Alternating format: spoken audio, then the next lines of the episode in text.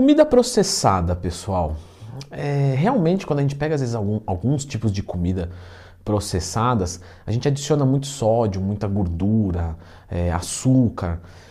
E, e isso não é legal numa dieta. E ela é o nosso número 10 aqui da lista, né, que eu já deixo agora a convocação, clica no gostei, se inscreva aqui no canal, porque eu vejo muitas pessoas querendo colocar é, bacon, linguiça, em, em, dieta cetogênica. Pessoal, a dieta cetogênica, o correto da dieta cetogênica, não é você ter desculpa para comer embutido, alimentos que né, tem aí um potencial cancerígeno, é muito complicado isso, mas né, enfim, nós devemos evitar esse tipo de alimento numa alimentação saudável, porque a cetogênica não é só uma dieta para emagrecer. Todo hábito alimentar tem como pressuposto ter saúde.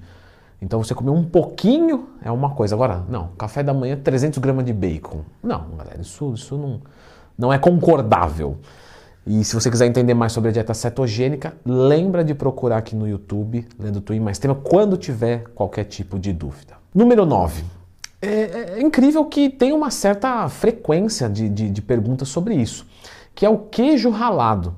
Galera, o queijo ralado ele é um queijo gordo e que se você olhar na tabela nutricional dele, ele tem muita caloria. Ele entra novamente naquilo, ah, mas é proteína e gordura. Você não vai emagrecer se não tiver déficit calórico. E o queijo ralado, apesar de ser gostoso, ele deve ser evitado numa dieta de emagrecimento, porque senão você é, joga caloria muito para cima sem perceber. Ah, posso jogar só aqui no macarrãozinho um pouquinho? Não é legal. Leandrão, me dá uma sugestão que deixa um sabor gostoso. Inclusive me surgiu na cabeça aqui agora, tá? No vídeo não é de propaganda não. Mas é realmente o, o, o tempero de queijo da Growth Suplements. Você tem o amarelinho e o azulzinho. O azulzinho eu acho ele mais gostoso. Dá uma testada, depois me fala. Número 8. Comidas congeladas. Galera, aqui nós temos uma dúvida muito frequente. Né? Vários alunos meus me perguntam: posso comprar o brócolis congelado? Não perdeu todas as propriedades? Não, galera. Se for feito da maneira correta, você tem boas vitaminas e minerais ali tranquilamente. A gente tem o que importa. Agora, você está falando de comida congelada, né? lasanha, pizza, aí é óbvio que não. Então, se for vegetais, é, de repente uma marmita fit que você comprou congelada, não tem problema nenhum nisso, podemos consumir. Agora, alimentos junk food, não. Alimento número 7, o leite condensado. Você vai dizer, pô, Leandro, eu não vou usar leite condensado numa dieta, né?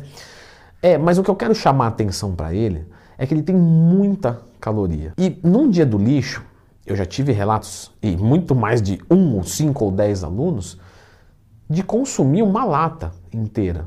Porque não é difícil você consumir uma lata. Aí pensa comigo, você faz um déficit calórico ali de 500 calorias por dia. Só que vem num dia você manda 5 mil a mais. Entende? Então assim, você pode consumir o leite condensado, mas Dá uma maneirada. Ah, uma colher no dia do lixo, refeição livre, beleza. Matar uma lata inteira pode fazer você extrapolar muito as calorias, porque você já comeu muito, que normalmente você é sobremesa. Então a pessoa já comeu pizza, hambúrguer, tal, tomou refrigerante e vem da manda mais isso que dobra o número de calorias de uma forma muito rápida, muito fácil. E aí pode prejudicar o emagrecimento por tirar o déficit calórico semanal. Número 6, também entra mais ou menos nessa conta o sorvete. Então, já tive alunos novamente que, ah, um pote de sorvete o cara mata em um dia só. Olha só, se você for optar por sorvete, meu, pega sorvete que não é de massa. Eles vão ter bem menos calorias, é muito mais tranquilo e aí você pode consumir de forma livre, na refeição livre, na sua dieta. Número 5. Galera, nós temos que entender o seguinte: a granola ela não é um alimento problemático. Mesmo que ela tenha açúcar na sua composição, não é numa quantidade muito grande. Hoje nós temos no mercado versões sem açúcar, que é preferencial para a nossa dieta. Mas a granola, ela tem uma caloria alta, né? Então, em 30 gramas de granola, você vai encontrar mais ou menos 100, 115 calorias. Você pode consumir numa dieta de emagrecimento, mas cuidado, computa isso nos seus macronutrientes. E quando eu falo numa dieta, é realmente na dieta. De segunda a sábado, Leandrão, que eu posso né, colocá-la como um alimento fixo na minha alimentação? Pode. Só que o poder de saciedade dela não é tão alto quanto o da aveia, porque ela tem menos quantidade de fibra. Alimento número 4 aqui, as bebidas alcoólicas. Você deve evitar elas no dia do lixo de forma excessiva, porque o que, que eu vejo de cenário de relatos? Olha só, a pessoa vai consumir uma bebida alcoólica, consome muito, bebidas alcoólicas que têm açúcar junto e ainda tem petiscos muito pesados caloricamente falando. Então a bebida alcoólica por si só, numa quantidade moderada, não atrapalha o teu emagrecimento. Você pode consumir uma vez por semana sem problemas. Agora os agregados dela e ou o excesso, aí sim. Número 3, o açaí. Eu recebo muitas dúvidas sobre o açaí. Galera, o açaí ele é uma fonte legal de calorias. Vários fisiculturistas utilizam o açaí por quê? Porque ele é uma caloria muito fácil de colocar para dentro. 500 calorias de açaí tem 500 ml. Só 500 ml você virou aqui já foi. Então é bem fácil você ingerir calorias com ele. Geladinho, gostoso, sobremesa, aquela coisa, né? Lembra um pouco um sorvete, assim, o, o em apresentação de, de, de, de prato, vamos dizer. Então, o açaí numa dieta de emagrecimento, é, ele, ele, poderia ser utilizado, só que computando as calorias. O problema é que a saciedade ele não tende a dar. Então, por exemplo, você vai dizer, pô, Leandrão, mas se eu liquidificar leite e banana, eu consigo também 500 calorias fácil. Só que leite e banana vai te dar mais saciedade do que só o açaí.